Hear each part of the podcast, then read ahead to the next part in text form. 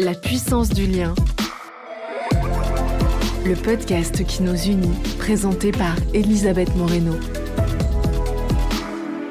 Bienvenue à toutes et à tous sur le podcast La puissance du lien. Nous allons explorer ensemble comment les liens humains peuvent transformer votre monde, notre monde. Vous allez découvrir la manière dont chaque individu, avec son histoire et son parcours de vie, peut contribuer à l'enrichissement de notre histoire personnelle et collective.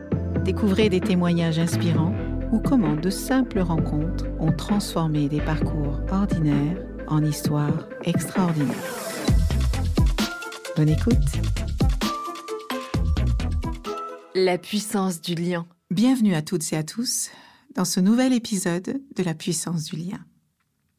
Je suis extrêmement heureuse aujourd'hui d'accueillir une jeune femme remarquable et admirable. Et je pèse mes mots quand je dis ça. J'ai eu la chance, j'avais évidemment entendu parler euh, de Claire avant de la rencontrer, mais lorsque je l'ai rencontrée, j'ai découvert une femme dans un environnement totalement différent de celui dans lequel je l'imaginais. J'ai découvert une femme extrêmement engagée, extrêmement généreuse et une femme qui a envie tout simplement de rendre ce monde meilleur. Claire Moléon, bonjour, comment allez-vous? Bonjour Elisabeth, je vais très bien, je suis très heureuse d'être euh, d'être aujourd'hui avec vous. Merci beaucoup. Merci d'avoir accepté notre invitation. Et pour nos auditeurs et nos auditrices, je vais vous dire pourquoi nous avons euh, souhaité que Claire vienne vous partager euh, sa vie, son œuvre. Et je vais commencer, avant que nous n'entrions dans le vif du sujet, par vous dire qui est euh, Claire Moléon. Vous avez fait des études à Sciences Po Paris, à, la Sorbonne, et puis aussi à UC Berkeley aux États-Unis. Et puis vous avez passé votre barreau à Paris. Et puis entre 2013 et 2019, vous avez euh, exercé votre métier d'avocate dans de grands cabinets parisiens, en contentieux des affaires, en, euh, pénal, en, en civil, euh, sur les questions de propriété intellectuelle et commerciale. Et puis vous vous êtes aussi investi dans des projets associatifs en faveur des droits des femmes. Vous avez défendu des dossiers tout à fait emblématiques dont nous allons parler dans un instant. Et puis en 2019, un tournant extraordinaire dans votre vie. Vous décidez de mettre vos compétences au, service d'une ONG, pas en France, pas en Europe, euh, pas euh, aux États-Unis. Vous décidez d'aller en Inde. Et c'est de là-bas, d'ailleurs, que vous nous parlez aujourd'hui. Et vous avez rejoint Amma. Et euh, vous avez décidé de donner votre vie, votre temps à ceux qui sont le plus en vulnérabilité et aujourd'hui, vous êtes manager euh, en charge des relations internationales et politiques euh, égalité au sein du Centre de recherche pour les femmes et l'égalité des genres.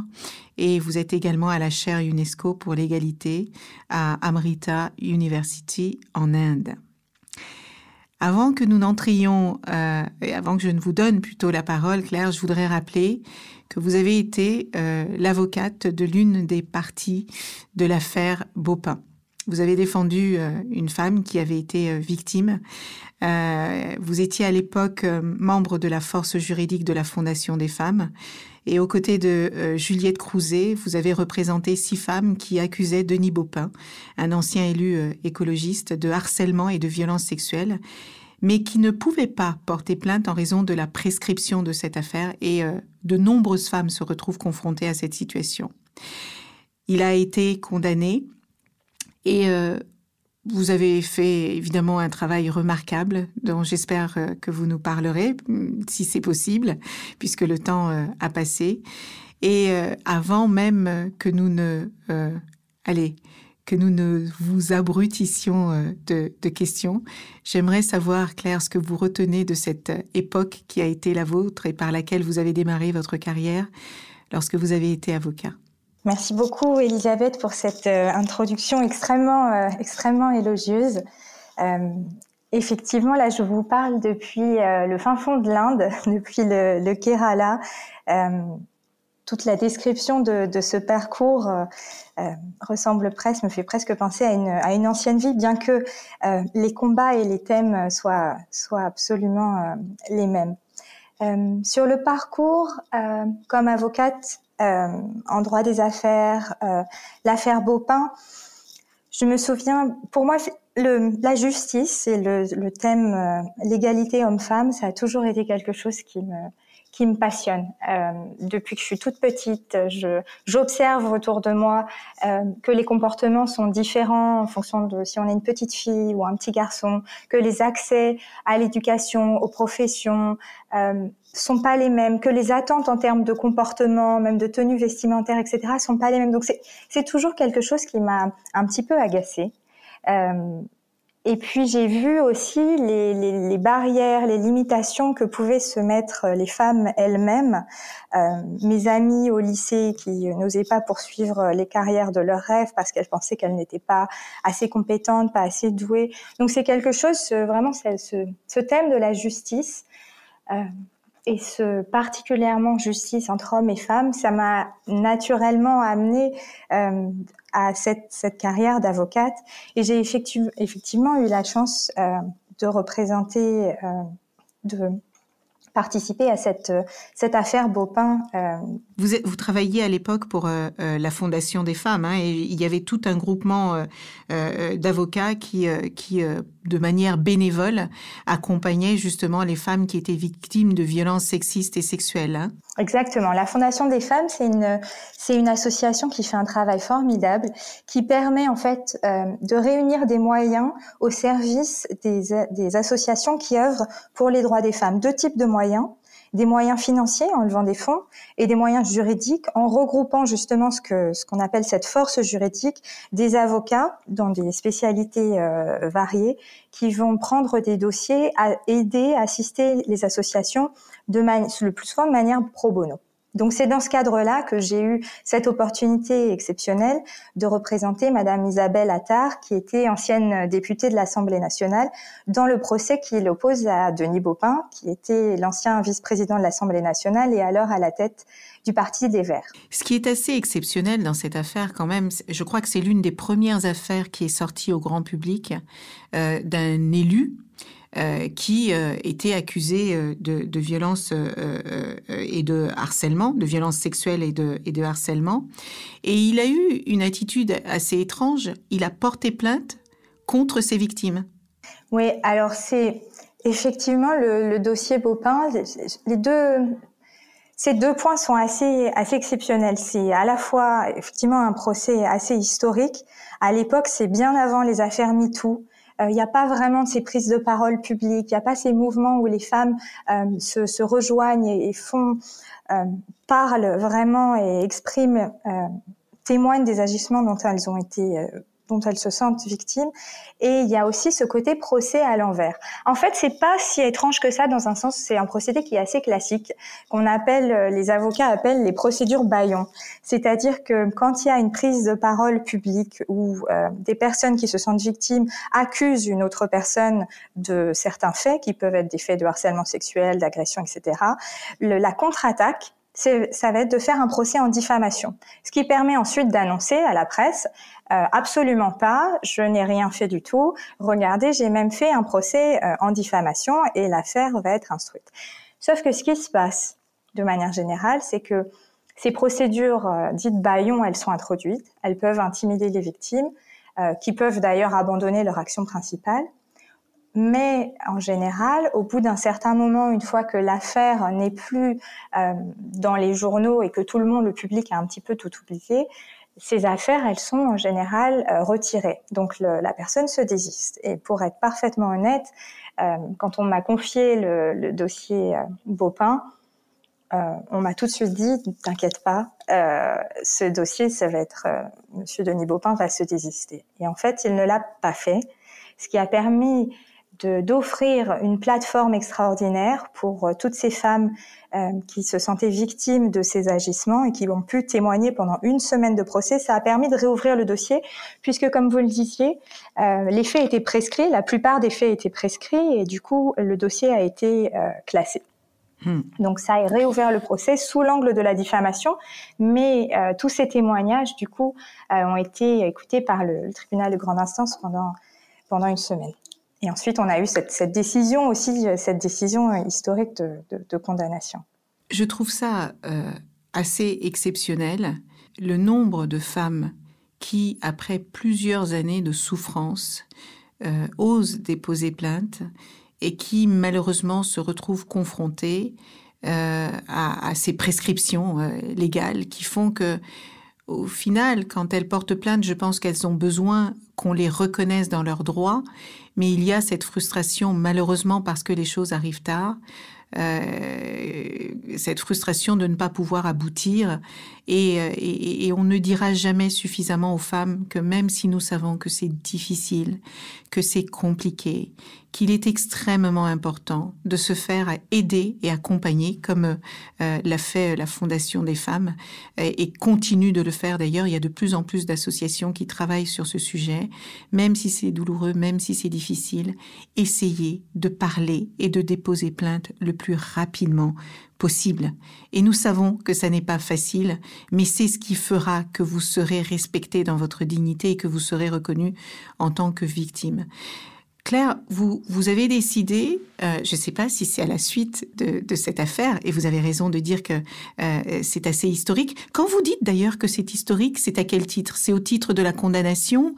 C'est au titre, du fait que euh, c'est une affaire qui est née avant MeToo et la libération plus accélérée, plus importante, plus massive de la parole des femmes? Les femmes parlaient avant, mais elles n'étaient pas suffisamment entendues, suffisamment écoutées. Aujourd'hui encore d'ailleurs, il reste beaucoup de choses à faire. Pourquoi vous dites que c'est une affaire historique? La décision, du, la décision tribunal de grande instance est extrêmement euh, courageuse et historique dans le sens où, en général, dans les dossiers de diffamation, on a un, ce qui s'est passé là, c'est que le, tribunal de grande instance de Paris a rejeté l'action en diffamation de, de Monsieur Denis Baupin. Ce qui se et en général, ça s'arrête là. Mais là, le tribunal est allé au-delà, c'est-à-dire qu'il a euh, condamné Monsieur Denis Baupin à indemniser euh, ses victimes. Alors, c'est une condamnation symbolique, mais c'est extrêmement, c'est à titre symbolique, c'est des sommes qui sont dérisoires, mais euh, c'est extrêmement symbolique et ça envoie un message extrêmement puissant. Et dans sa décision, le tribunal a aussi euh, considéré que toutes ces questions euh, de harcèlement sexuel, d'agression ont leur place dans le discours public, que c'est un débat d'intérêt général et que oui, ces femmes ont eu raison de prendre la parole au micro de France Inter, au micro de Mediapart, pour raconter les agissements euh, dont elles avaient été victimes.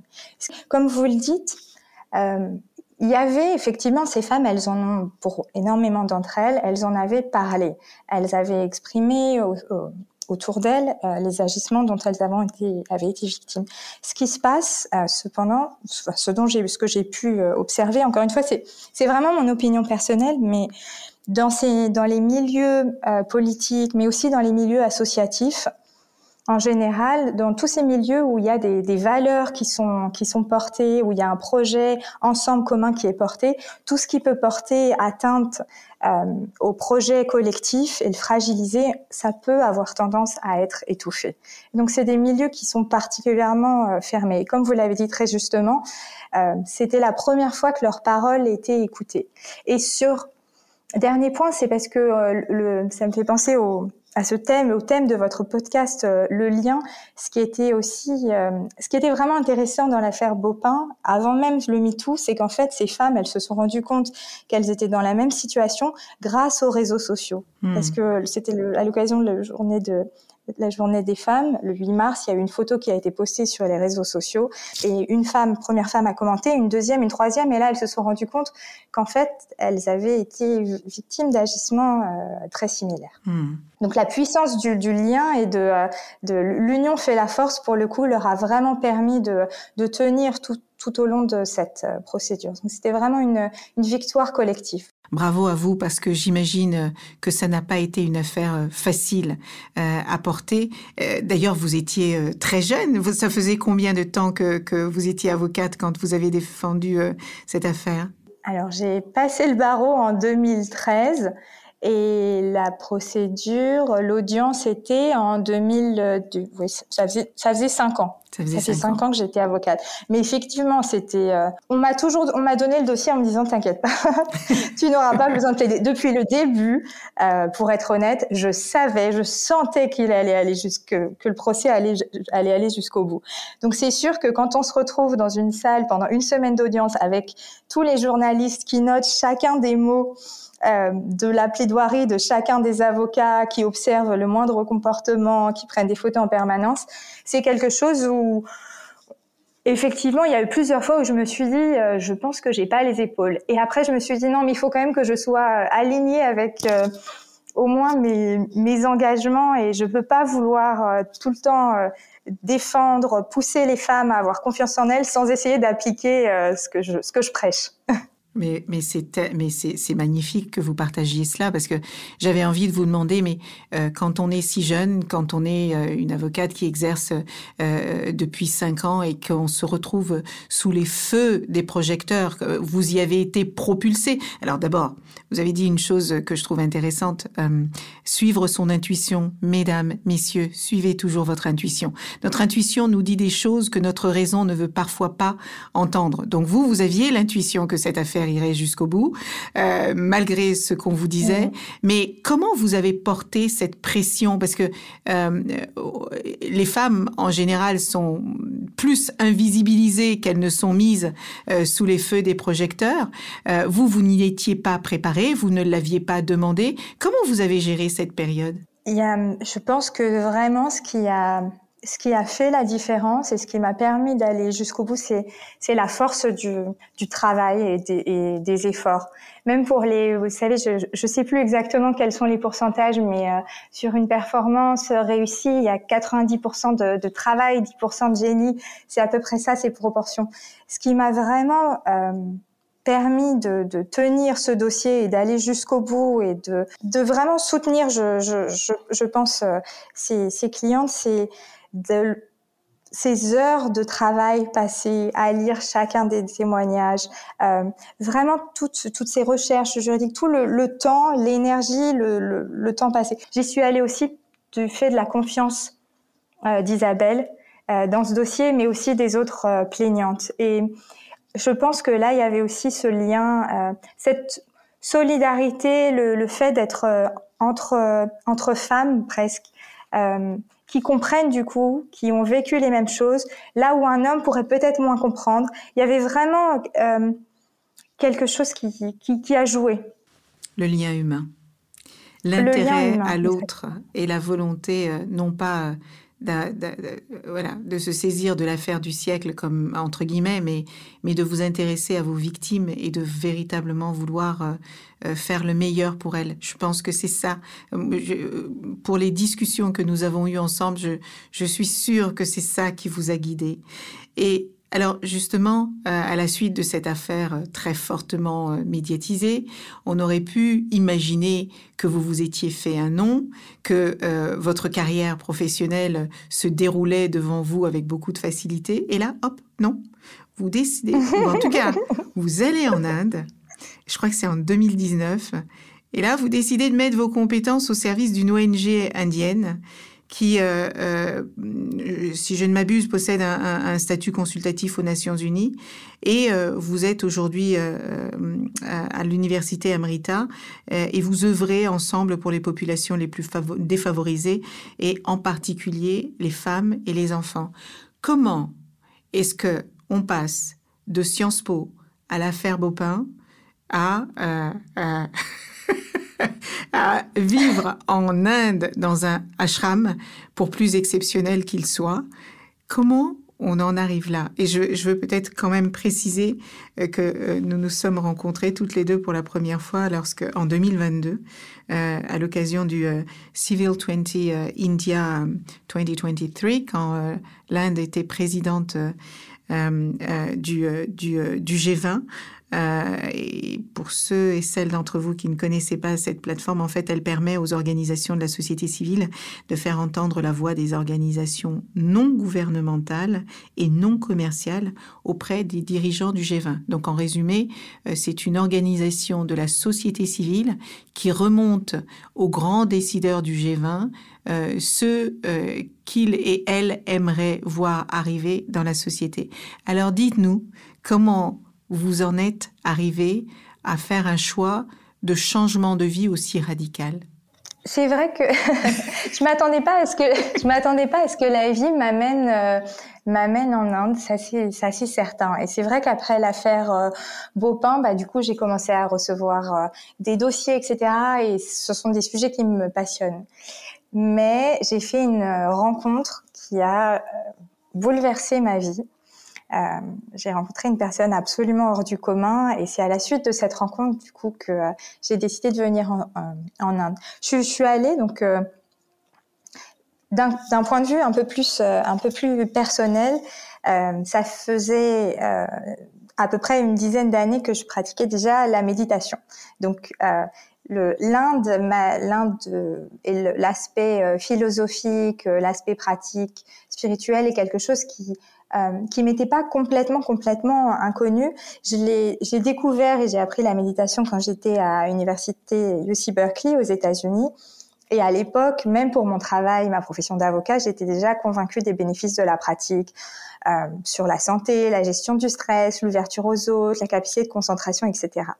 Mais j'avais jamais vraiment trouvé de personne qui puisse euh, me guider dans ces expériences de méditation. J'avais cherché à Paris, j'avais trouver vraiment personne qui me convainque. Mais ça, c'est vraiment le voilà côté personnel. Et à un moment, j'ai entendu, j'ai entendu une petite voix intérieure qui m'a soufflé d'aller voir directement dans un ashram en Inde.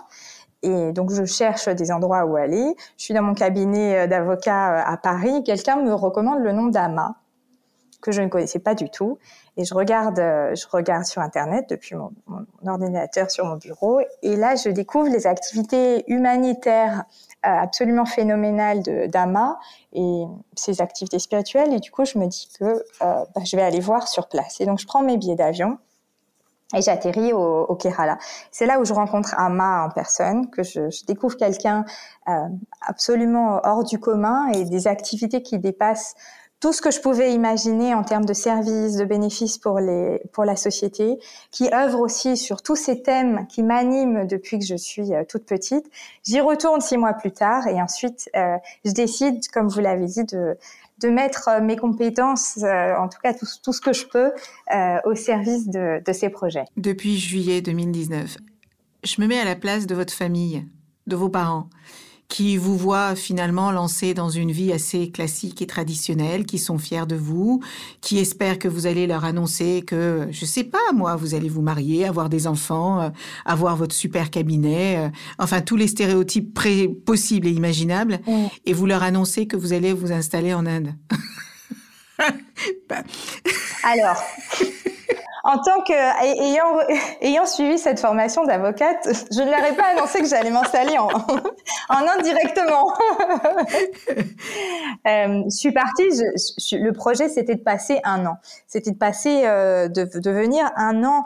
Euh, J'ai vraiment eu l'impression j'avais fait cette cette découverte tellement exceptionnelle que je me suis dit il faut que je il faut que je revienne et il faut que je passe un petit peu plus de temps parce qu'il se il se passe quelque chose vraiment de de très puissant euh, euh, au, sein de cette ONG, euh, dans cet endroit. Il, faut que je passe un peu plus de temps. Donc je leur ai dit pendant que je que je venais pendant pendant un an. Euh, J'ai la chance d'avoir une, une famille euh, assez exceptionnelle, très aimante et qui me soutient dans, dans mes choix. C'est sûr que c'était pas très pas très facile à accepter et que la distance, bah, ça permet de, de se voir euh, c'est plus difficile de se voir, même si grâce aux moyens technologiques, euh, on peut s'appeler très régulièrement et se voir comme si on était euh, ensemble. Mais pour le coup, je pense que, en fait, quand ils ont vu à quel point j'étais heureuse, à quel point ça avait un impact positif au quotidien sur ma vie, je pense que c'est ça qui les a qui les a convaincus. Même si c'est vrai, c'est c'est pas forcément ce à quoi ils s'attendaient. C'est pas non plus ce à quoi je m'attendais, pour être honnête. Mais euh, mais chaque jour, ouais, c'est vraiment une, surprise inattendue, mais, mais, mais pour le mieux vraiment positif. Mais ça, c'est un choix quand même euh, extraordinaire qui montre que finalement, aucun chemin n'est tracé et qu'il faut laisser la vie nous surprendre et, euh, embrasser euh, de nouveaux parcours, même quand on a peur. Parce que j'imagine quand même, vous, vous étiez... Est-ce que vous saviez exactement où vous mettiez les pieds, ce que vous alliez y faire et que vous y resteriez? Non, aucune idée. Vraiment, je, je suis arrivée. Je, quand j'ai regardé sur Internet, je, j'ai vu à quel point euh, les, les projets étaient euh, avaient l'air absolument, enfin les projets avaient l'air euh, solides, qu'il y avait des œuvres humanitaires dans absolument tous les tous les besoins. J'ai vu j'ai vu tous ces tous les domaines sur lesquels, tous les domaines d'action, de d'AMA, ces messages, euh, etc. Donc, mais j'ai pas vraiment creusé plus que ça. Et c'est quand je suis arrivée où vraiment euh, j'ai fait cette expérience et j'ai et je, la, vis encore aujourd'hui. Et, c'est là où je me suis dit, en fait, euh, il faut, si je, si je veux faire, euh, si je veux aussi continuer à, avoir un, changement, un impact positif sur la, sur la société, c'est le, le bon endroit pour rester. En fait, j'ai toujours eu cette, euh, j'ai toujours eu cette peur de passer à côté de ma vie. J'ai toujours eu ce, ce sentiment qu'en fait cette vie passait si vite et la pire chose qui pourrait m'arriver, c'est de me retrouver à 80 ans allongée sur, lit, sur mon lit avec des regrets. J'aurais dû faire ça, j'aurais vraiment aimé faire ça. Et en fait, je pense que c'est du coup paradoxalement cette peur qui m'a poussé à euh, mettre de côté ces autres peurs, à sortir des sentiers battus. Euh, moi, je pense que quand on quand on ose et quand on, quand on suit son cœur, quand on suit vraiment ce, ce gut feeling, son, son intuition, euh, et qu'on sort des, des rails qui ont peut-être été plantés, posés pour nous, c'est là où on vit les expériences euh, les plus magiques. Et on peut toujours revenir sur des chemins plus conventionnels à un moment, évidemment, et en réalité, les deux se complètent. Mais vraiment, ne jamais passer à côté d'opportunités, surtout vraiment ne laissez pas la peur ni les jugements guider, guider ces choix. On a vraiment, c'est très bateau, mais on n'a qu'une seule vie. Il faut vraiment pas passer à côté. Je ne l'aurais pas mieux dit. Est-ce que vous pourriez euh, nous, nous, dire euh, parce qu'aujourd'hui, vous travaillez sur la situation des, femmes en Inde, des populations vulnérables, mais euh, vous êtes dans cette chère euh, diversité. Euh, est-ce que et on sait que la situation des femmes en Inde n'est pas toujours facile non plus, et je parle pas seulement du sujet des castes, mais on, entend et on lit parfois dans la presse des situations douloureuses, de viols. De... Est-ce que est-ce que vous pourriez nous dire comment vous voyez la place des femmes en Inde? Alors, effectivement, c'est un le, problème, l'égalité homme-femme, les violences, c'est quelque chose qu'on voit partout malheureusement et qu'on voit aussi euh, en Inde.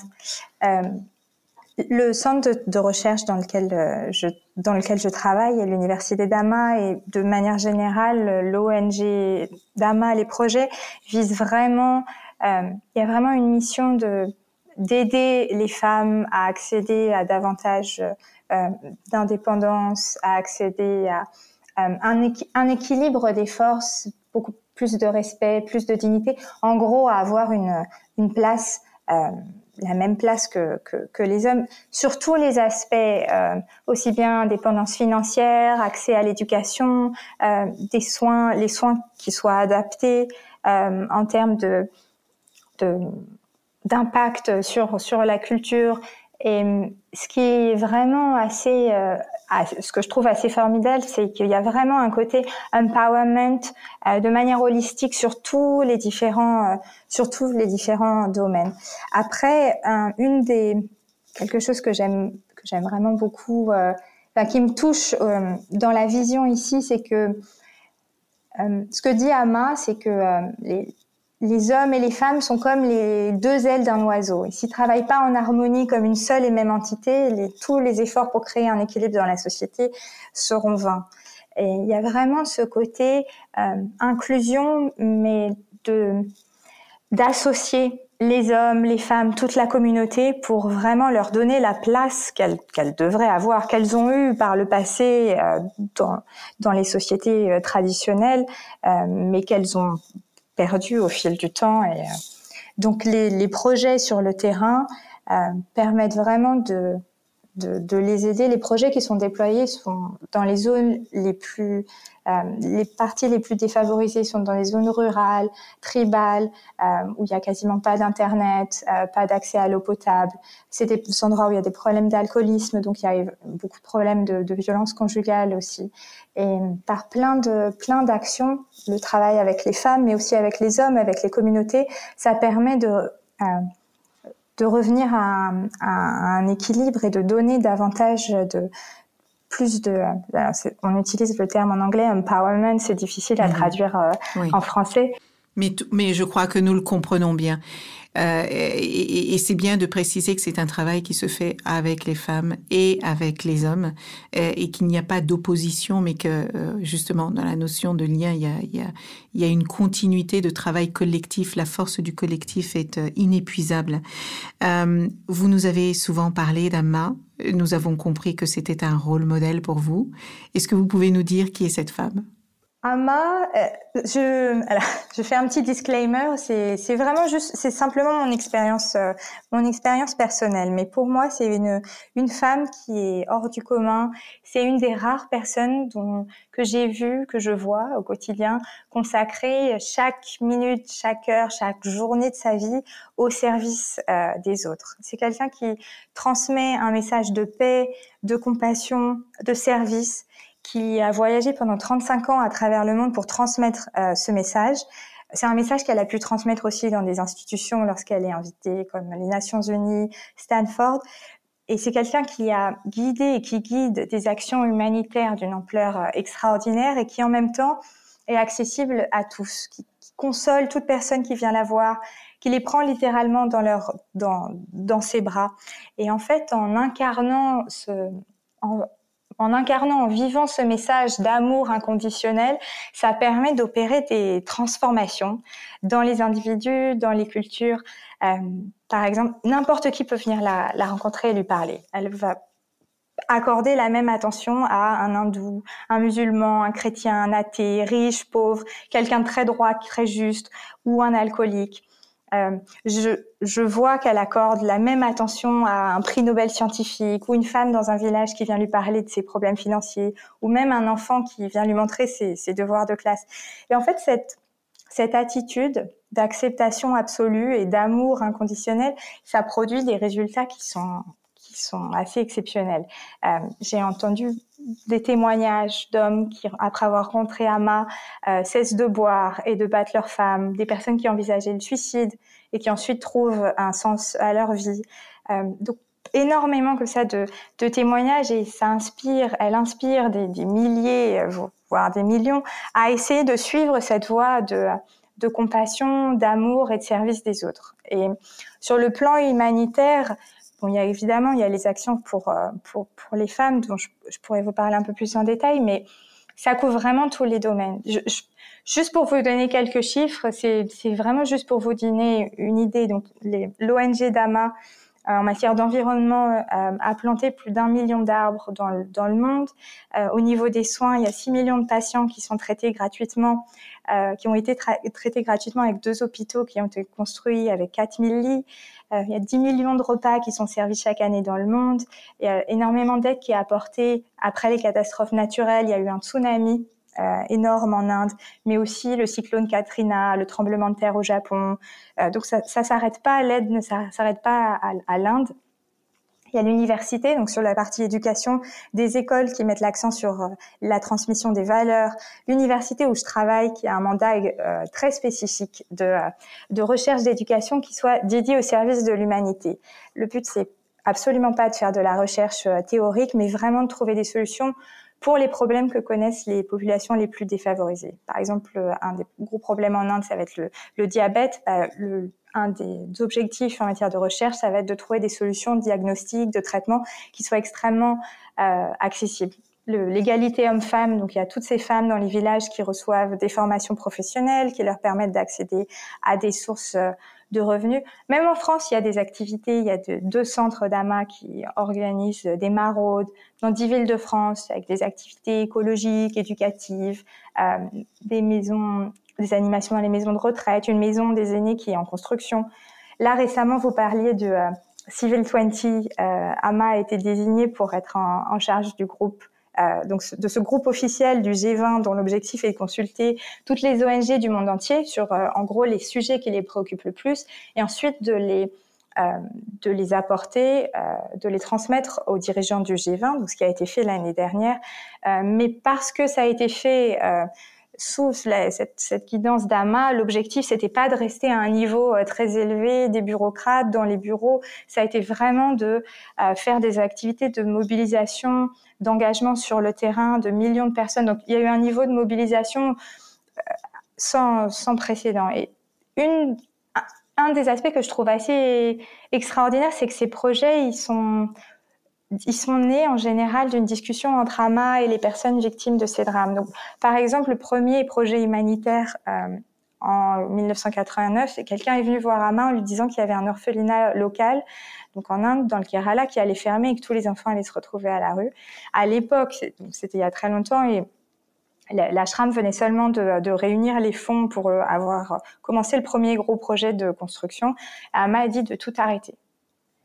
Tout arrêter la construction de, dans l'ashram et de consacrer les fonds pour les enfants de, l'orphelinat. Parce que je connais l'histoire d'Ama, il faut dire que cette femme euh, extraordinaire, mais dans le plus pur terme euh, que l'on peut imaginer, est une enfant issue d'une famille de pêcheurs extrêmement, extrêmement défavorisée et qui a réussi et qui aujourd'hui aide des centaines de milliers de personnes partout dans le monde et qui prend des décisions comme une chef d'entreprise peut en prendre euh, euh, où qu'elle se trouve dans le monde. Je pense que c'est important de le préciser parce que euh, elle est elle est considérée presque comme une déesse euh, en Inde, euh, mais il faut savoir que c'est une personne normale qui a juste décidé de, de donner sa vie aux autres. Et, et, et dans ce sens, du coup, c'est vrai que ça, dans ce sens, c'est vrai que c'est là où je vois le, la, la, personnalité hors du commun.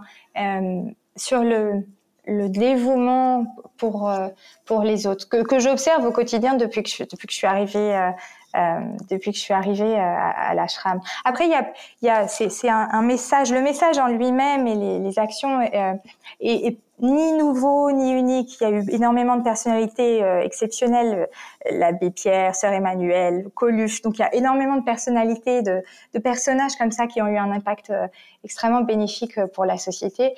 Et c'est quelque chose que j'ai la chance, du coup, euh, d'expérimenter au quotidien.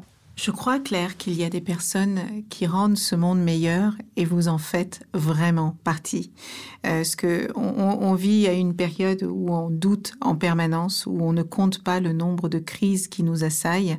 Euh, et pourtant, partout dans le monde, il y a des personnes ordinaires qui font des choses extraordinaires et qui décident de donner le sens le plus fort qui puisse être au mot solidarité, à la bienveillance. Et, euh, et vous l'avez euh, démontré tout au long de cette conversation, vous faites partie de ces personnes-là et je veux vraiment vous remercier de nous avoir partagé euh, votre histoire, votre parcours, ce que vous faites aujourd'hui.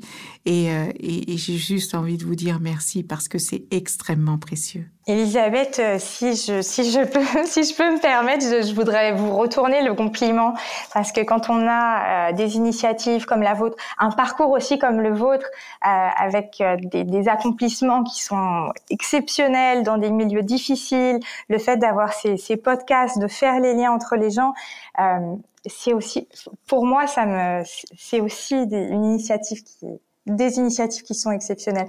Je pense qu'en fait, ce qui on peut tous apporter sa petite euh, petite pierre à l'édifice et c'est aussi parfois par des petits gestes au quotidien qu'on a un impact beaucoup plus grand qu'on le pense euh, sur euh, sur les autres et ce qui, ce qui est très fort aussi, c'est que le pouvoir de ces actions, non pas seulement pour les bénéficiaires directs, mais pour soi-même. Et il y a vraiment, je pense, plus on aide les autres, plus en fait on, s'aide soi-même. Il y a plein d'études scientifiques qui montrent à quel point euh, ça, ça, les livres de Mathieu Ricard, etc., qui permettent de montrer, qui montrent à quel point euh, ouvrir son cœur, s'ouvrir aux autres, faire le lien, euh, bah, ça, ça, permet d'atteindre cet épanouissement, ce vrai épanouissement. Merci du fond du cœur, Claire Moléon. Merci infiniment d'avoir passé ce moment avec nous. Nous nous réjouissons de vous retrouver le 8 et le 9 mars prochain à Paris pour continuer cette magnifique discussion et pour aller peut-être un peu plus sur le sujet euh, de la spiritualité, puisque euh, c'est par la méditation et la spiritualité que vous avez euh, transformé votre vie. Merci Claire et au plaisir de vous retrouver bientôt.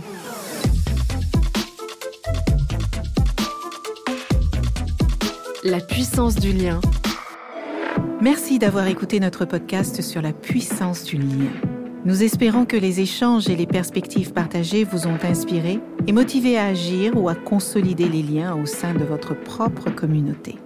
Nous avons la conviction que chaque personne, indépendamment de son origine, de son âge, de son genre ou de son lieu de vie, peut contribuer à la construction d'une société plus juste, plus résiliente et plus désirable. Restez engagés et actifs pour créer la différence et à très bientôt pour davantage de discussions que nous espérons stimulantes et enrichissantes.